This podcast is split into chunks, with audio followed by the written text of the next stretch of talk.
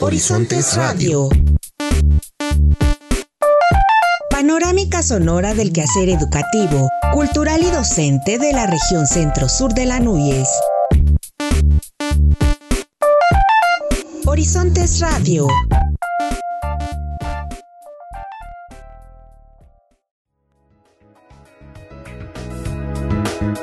Nuevamente bienvenidos a Horizontes Radio, programa de la Asociación Nacional de Universidades e Instituciones de Educación Superior ANUYES, región Centro-Sur.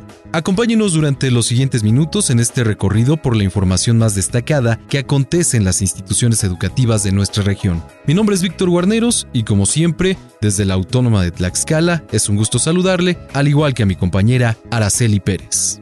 Hola Víctor, ¿qué tal? Saludamos al auditorio de las diferentes estaciones de radio de las instituciones que pertenecen a este organismo. Como cada semana agradecemos sus colaboraciones para hacer posible una emisión más de Horizontes Radio, que busca difundir el quehacer académico de investigación y extensión de la cultura de las IES de la región centro-sur de la ANOYES. Iniciamos.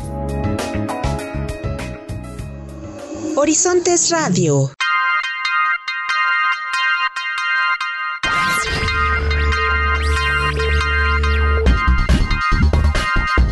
Con el propósito de dar seguimiento a los trabajos de colaboración, se llevó a cabo la decimosexta sesión ordinaria de la Red de Seguridad Institucional del Consejo Regional Centro-Sur de la Asociación Nacional de Universidades e Instituciones de Educación Superior, ANUYES, teniendo como sede la Universidad Tecnológica de Tula Tepeji.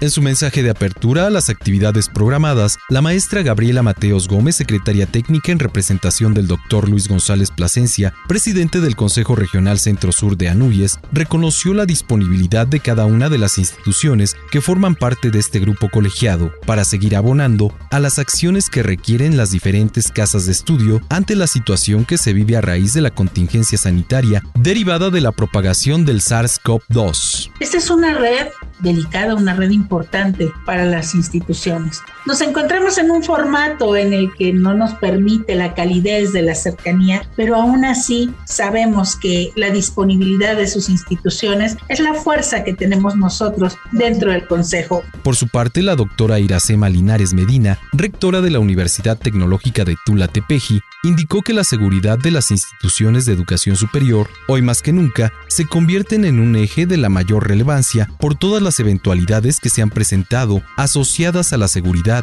y a la vinculación con la comunidad educativa.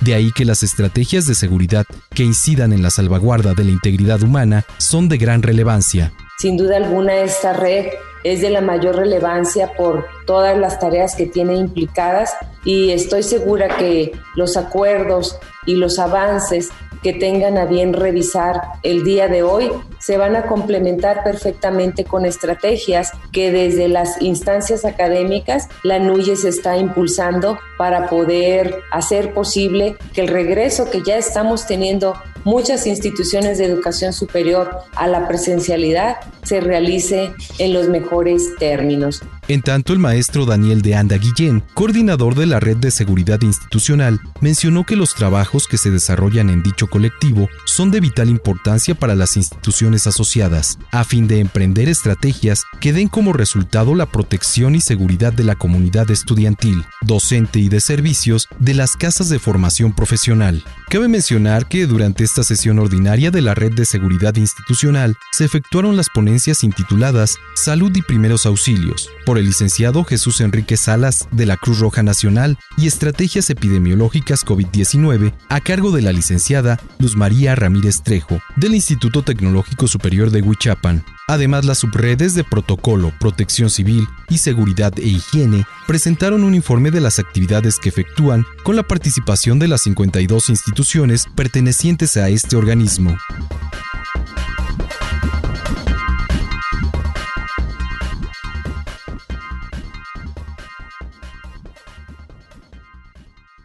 Horizontes Radio.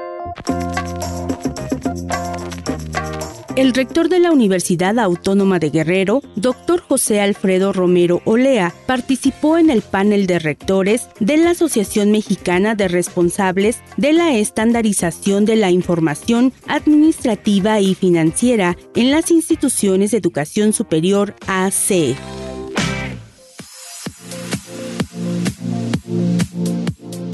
Los saludo con gusto y comparto con ustedes la siguiente información.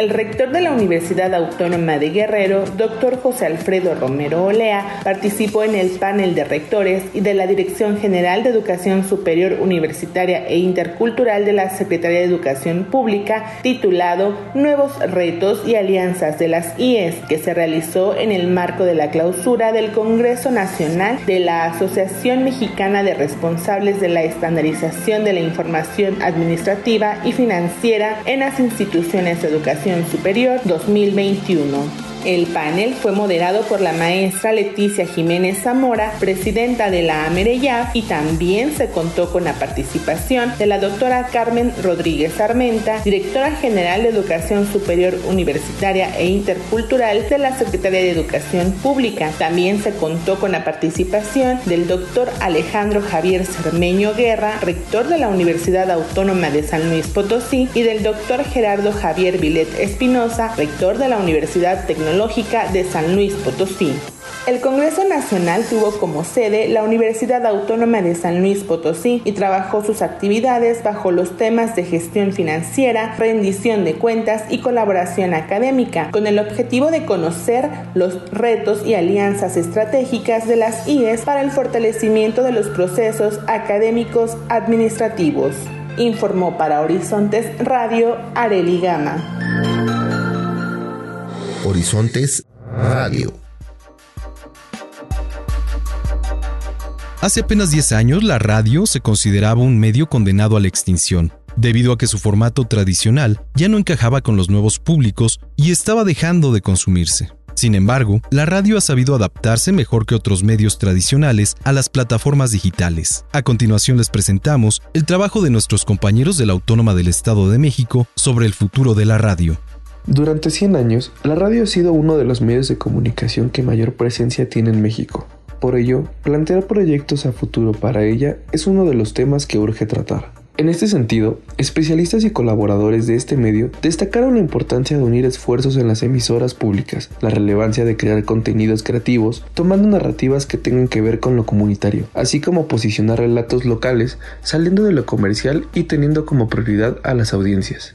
Durante el quinto conversatorio El futuro de la radio, en el marco del centenario de este medio en el país, Antonio Tapa Chavarrí, fundador de la Radio Altiplano, emisora del estado de Tlaxcala, destacó la labor histórica que ha tenido la radio a nivel nacional, pues si bien existen nuevas tecnologías, la radio ha mantenido su audiencia en este sentido, indicó que la radio pública debe de tejer redes de comunicación y apoyo entre estaciones universitarias, comunitarias, indígenas, para replantear la oferta y crecer a la par de las necesidades de sus audiencias. Insisto, para mí el futuro de la radio, que es el presente, está en la radio pública. Esas alianzas entre las emisoras universitarias, comunitarias, indígenas, la, radio pública en pleno. Yo creo que tenemos que hacer un gran ejército para lograr volver a, estar en, ese, en, el oído de, de los mexicanos. Al final las plataformas se caen, pero la radio no, la radio está ahí.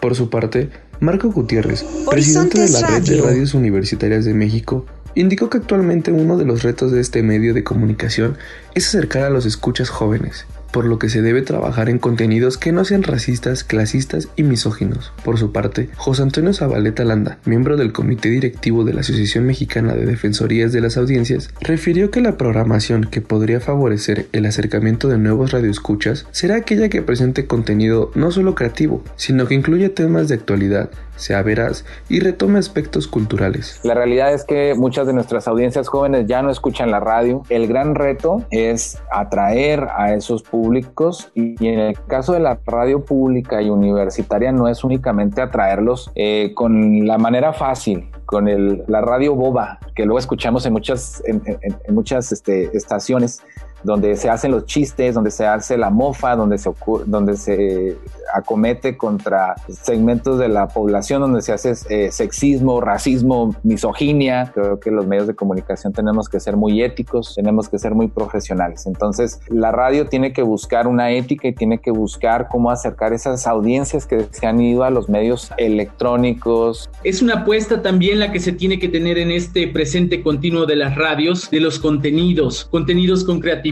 que manejen entretenimiento, información, educación y cultura. Una radio que promueva también el pensamiento crítico. Una radio que genere eh, credibilidad frente a la información manipulada, lo que hablaban hace rato de las fake news. En su oportunidad, María Eugenia Chávez, concesionaria de Violeta Radio, estación de radio comunitaria en la Ciudad de México, indicó que tras los 100 años de la radio convencional, ahora este medio puede tomar en cuenta nuevas plataformas tecnológicas para su futuro y seguir vigente, así como adaptar su lenguaje radiofónico a estas nuevas herramientas. Pero no podemos pensar en que en algún momento la radio puede seguir sola sin interactuar con ellas porque me parece que son otros canales de difusión de estas narrativas que ya mencioné, que tiene que ver con lo local.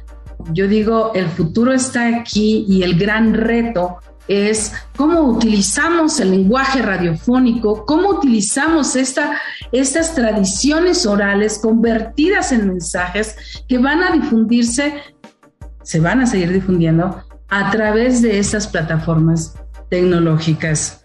Desde la Universidad Autónoma del Estado de México, Luis Tellechea. Horizontes Radio. El Instituto Nacional de Acceso a la Información, mediante la décima primera edición del certamen a la innovación en transparencia 2021, y la Universidad Michoacana de San Nicolás de Hidalgo otorgaron a estudiantes de la Universidad Autónoma Chapingo un reconocimiento por la creación de la aplicación Millol App, la cual busca preservar las lenguas mexicanas y es la primera aplicación en el mundo que integra poco más de 15 lenguas indígenas. Luis Emilio Álvarez, director del proyecto y estudiante del Departamento de Irrigación explicó que la Universidad Michoacana de San Nicolás de Hidalgo otorgó el reconocimiento a los creadores de la app durante el segundo Congreso Internacional de Procesamiento del Lenguaje Natural para las Lenguas Indígenas. Detalló que los reconocimientos otorgados por la institución educativa y el INAI son una motivación para los alumnos participantes de las carreras de comercio internacional, agroindustrias, horticultura protegida, restauración forestal e irrigación, además de estudiantes de otras instituciones que realizan estudios en animación digital y efectos visuales por el Instituto de Estudios Superiores de Chimalhuacán y de la carrera de lenguas por la Universidad Autónoma del Estado de México. Destacó también la participación del maestro Jesús Yoguali López Javier, representante de la Academia de Lenguas Indígenas del Centro de Idiomas de la Universidad Autónoma Chapingo, quienes en conjunto han trabajado el proyecto, el cual pusieron en marcha el pasado mes de febrero durante el marco del Día Internacional de la Lengua Materna y Día Nacional de las Lenguas Nativas. La aplicación busca la preservación de 68 culturas originarias de México y tiene tres funciones fundamentales, el fomento de la lectura, la adopción de una lengua mexicana y ofrece una base de datos sobre el legado de nuestras culturas, cuenta con tres secciones. Diccionario, donde se concentran cerca de 10.000 palabras en las distintas lenguas maternas y su traducción al español. La de cultura, en donde se pueden encontrar relatos, cuentos, poemas y más textos escritos por hablantes de la lengua materna, así como el autor de la traducción y la región a la que pertenecen. Y finalmente la sección de aprendizaje, que próximamente estará disponible. Hasta el momento se tienen 14 diccionarios en diferentes lenguas, lo que ha permitido elaborar textos en relación a la gastronomía, usos y costumbres, vestuarios, cuentos, poemas, relatos y naturaleza es un espacio para publicar y funciona como una base de datos. Emilio Álvarez añadió que con este trabajo pretende hacer conciencia y reflexionar de la riqueza cultural que hay que preservar, de ser más incluyente y responsable con las raíces. Para Horizontes Radio, con información de Guadalupe Cruz Reinel, Comunicación Social, Departamento de Relaciones Públicas de la Autónoma Chapingo. Horizontes Radio. En información de la Autónoma de Morelos, conmemora esta casa de estudios 54 años de autonomía y mantiene los estándares académicos de calidad. En sesión solemne del Consejo Universitario de la Universidad Autónoma del Estado de Morelos se conmemoraron 54 años de autonomía universitaria, con la presencia de integrantes de la Junta de Gobierno, alumnos, profesores, ex rectores e invitados especiales. Gustavo Urquiza Beltrán, presidente del Consejo Universitario y rector de la Casa Máxima de Estudios de Morelos, destacó en su mensaje que la autonomía permite cumplir con las obligaciones en materia de transparencia, con los requerimientos de los órganos de fiscalización externos e internos, así como lo imperativo de rendir cuentas a la sociedad a través de los mecanismos establecidos en la normatividad vigente y en los instrumentos legales internos. La autonomía es sinónimo de autogobierno, responsabilidad, desempeño eficiente, honestidad, perspectiva crítica y relación distante con los poderes públicos, de los actores políticos de los tres niveles y órdenes de gobierno, de transparencia proactiva, de apertura a la innovación y la excelencia para gestionar los programas académicos y de investigación. El rector de nuestra Casa Máxima de Estudios mencionó, la UAM tiene un componente de sociedad civil que no puede soslayarse. Por ello, a quienes ejercen funciones públicas, a quienes tienen una agenda partidista y electoral, a quienes pertenecen a organizaciones sociales, políticas y privadas, expresamos nuestro respeto sobre su vida interna y sus expresiones públicas, de la misma manera que exigimos respeto a la organización y vida interna de la universidad. La Universidad Autónoma del Estado de Morelos, a través de la Secretaría Académica, la Dirección de Educación Superior y la Dirección de Investigación y Posgrado, entregó reconocimientos a universitarios que han contribuido mediante su labor mantener los indicadores de capacidad académica y de investigación que posicionan a la máxima casa de estudios dentro de las 10 mejores universidades públicas estatales del país y en el primer lugar dentro del consorcio de universidades mexicanas.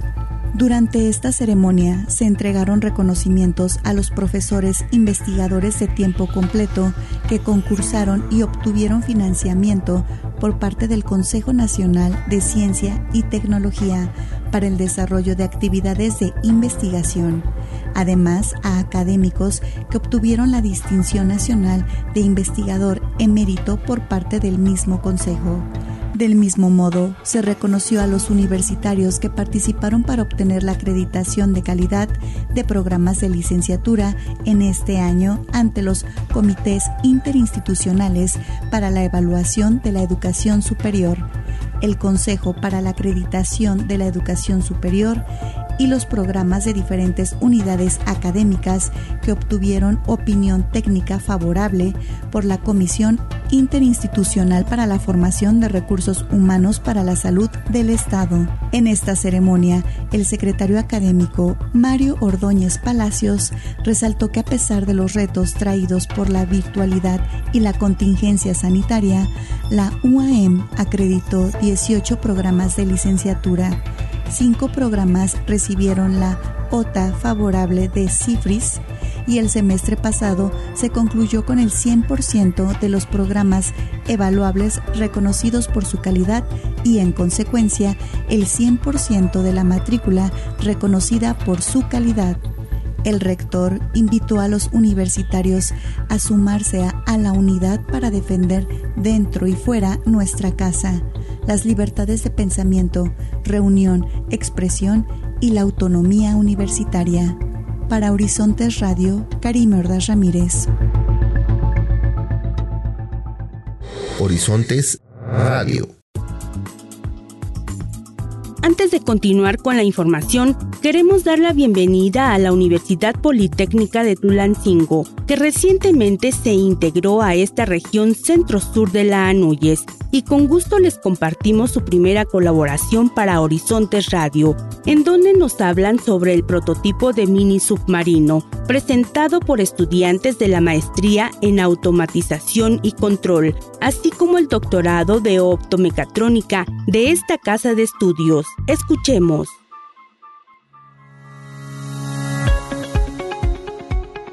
Hola, ¿qué tal? Un saludo a todos los radioescuchas de Horizontes Radio y con la finalidad de tomar muestras biológicas, mapeo del lecho marino y monitoreo de estructuras submarinas, estudiantes de la maestría en automatización y control y del doctorado en optomecatrónica de la Universidad Politécnica de Tulancingo presentaron un prototipo educativo y de experimentación para múltiples proyectos denominado Mini Submarino No Tripulado.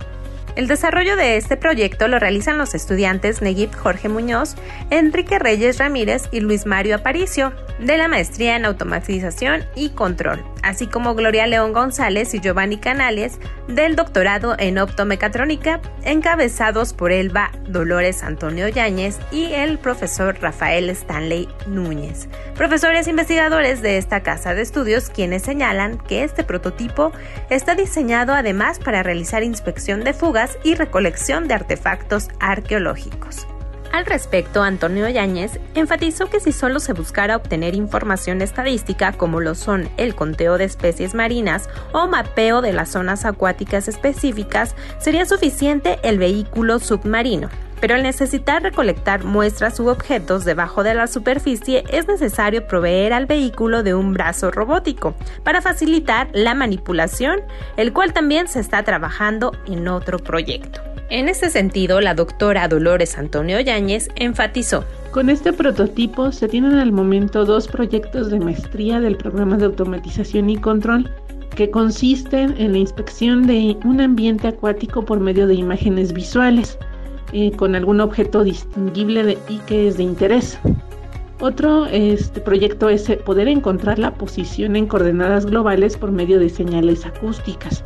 Esto último es relevante debido a que los sensores GPS convencionales no funcionan dentro del agua, por lo que mediante el sonido se busca obtener esta información de manera precisa. En el caso de los del doctorado en optomecatrónica también hay dos estudiantes, dos proyectos. Uno consiste en la manipulación de objetos dentro del agua, por lo que se va a agregar un brazo manipulador sumergible que pueda realizar movimientos precisos. Estos utilizan tareas de arqueología submarina o, también en manipulación de tuberías. Finalmente, el segundo proyecto de doctorado consiste en la implementación de un dispositivo para la transmisión de información inalámbrica dentro del agua, usando las propiedades del campo magnético. El rector de esta casa de estudios, Arturo Gil Borja, mencionó que los trabajos de investigación y proyectos desarrollados por nuestra comunidad en los diferentes programas de posgrado nos permiten coadyuvar al desarrollo del país y de la sociedad, al generar conocimiento y propiciar el aprendizaje. De esta manera se ha logrado presentar diversas investigaciones a nivel nacional e internacional, demostrando la calidad educativa que ofrece la Universidad Politécnica de Tulancingo.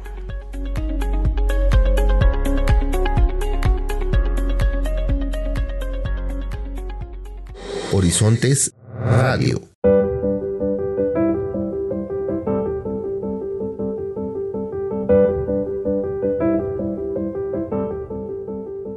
Para dar continuidad a los trabajos interinstitucionales que encabeza en materia de educación para la primera infancia, la Universidad Autónoma de Tlaxcala puso en marcha el primer Congreso Nacional de Cuerpos Académicos en estudios sobre la primera infancia, y la primera reunión de representantes del Programa Nacional de Formación e Innovación para atender la primera infancia desde la universidad pública, ante la presencia de especialistas provenientes de 16 instituciones de educación superior del país. Durante la inauguración, la doctora Elvia Ortiz, coordinadora de la División de Ciencias Biológicas, en representación del doctor Luis González Plasencia, rector de la UATX, enfatizó que la suma de voluntades lideradas desde esta casa de estudios en favor de la primera infancia ha dado resultados excelentes. Reconocer que apenas hace escasos 18 meses surgió este proyecto que hoy es una realidad. Con todo lo que hemos escuchado del informe y de lo que trabajarán, no nos queda duda que la ruta es la indicada. Decirles que la Organización Mundial de la Salud reconoce al grupo etario entre los 0 y los 5 años como el grupo al que le debemos y al que le tenemos que responder en tres rubros esencialmente, en la salud, en la educación y algo que, que debiéramos decirlo en todos los foros, en la violencia que sufre este grupo tan importante y que de acuerdo a cómo eduquemos a un menor será un buen ciudadano en la mayoría de edad. Entonces decirles a ustedes, estimados maestros, especialistas, investigadores, que dos rubros particularmente los citen. Que podamos en este grupo tan importante donde se hacen de conocimientos, donde se, forman los afectos, donde se forman las trayectorias de vida y lo recogemos del entorno en donde se desarrolla esta primera infancia. En tanto, la maestra Elizabeth Leala Páez, coordinadora general del Programa Nacional de Formación e Innovación para atender a la primera infancia desde la universidad pública, mencionó que estos foros tienen como objetivo contribuir a la actualización y al intercambio de experiencias en las áreas temáticas de gestión de instituciones de educación inicial, el cual estuvo conformado por 22 ponencias que presentaron 43 investigadores en los días de trabajo. Hoy coinciden académicos de diversas instituciones de educación superior donde compartirán sus avances en estudios sobre primera infancia, innovación pedagógica, inclusión, equidad, resiliencia, bienestar y atención oportuna de la primera infancia, así como gestión de instituciones en En un segundo momento, sesionará el Comité Académico del Programa Nacional, donde integraremos el protocolo para el diseño del doctorado en materia de educación inicial y gestión de instituciones. Acordaremos la ruta a seguir para entregar un plan de estudios a la altura de las expectativas de cada uno de los miembros del Consejo Coordinador. Valoraremos la ruta de implementación de la maestría interinstitucional en educación inicial, que cuenta con un modelo virtual, una línea homogénea, con una propuesta de desarrollo instruccional exclusivo del Programa Nacional que promoverá el cumplimiento del perfil de egreso considerado para el desarrollo de la educación inicial en México. Y sobre todo, el proceso de formación de formadores que tiende a la profesionalización de aquellos que interactúan en la educación inicial. A su vez, el maestro Pablo Gómez Jiménez, representante del Comité Académico del Programa Nacional de Formación e Innovación para atender a la primera infancia desde la universidad pública, señaló que el modelo para la preparación de la niñez, que se construye en la Autónoma de Tlaxcala, sitúa el reto de la enseñanza como una acción moldeadora de la condición humana. Cabe señalar que se contó con la presencia de especialistas de instituciones de diferentes estados de la República, tales como Baja California Sur, Guerrero, Chiapas, Yucatán, Nayarit, Tamaulipas, Tabasco, Guanajuato, Hidalgo, Veracruz, Querétaro, Sonora y el Estado de México.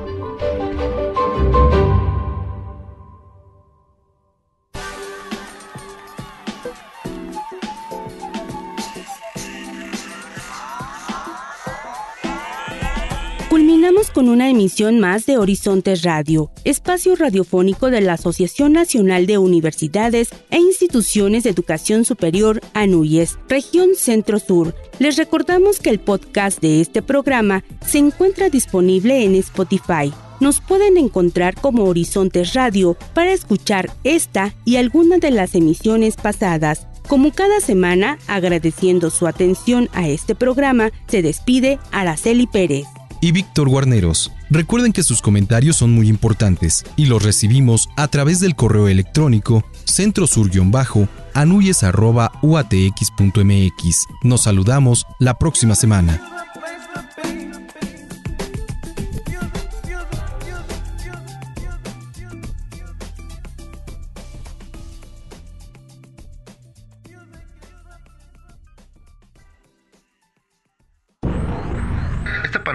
Sonora del acontecer educativo, cultural y docente de la Asociación Nacional de Universidades e Instituciones de Educación Superior, región Centro-Sur, llega a ti gracias a la colaboración semanal de las instituciones asociadas. Nos escuchamos la próxima semana por esta misma frecuencia. Horizontes Radio.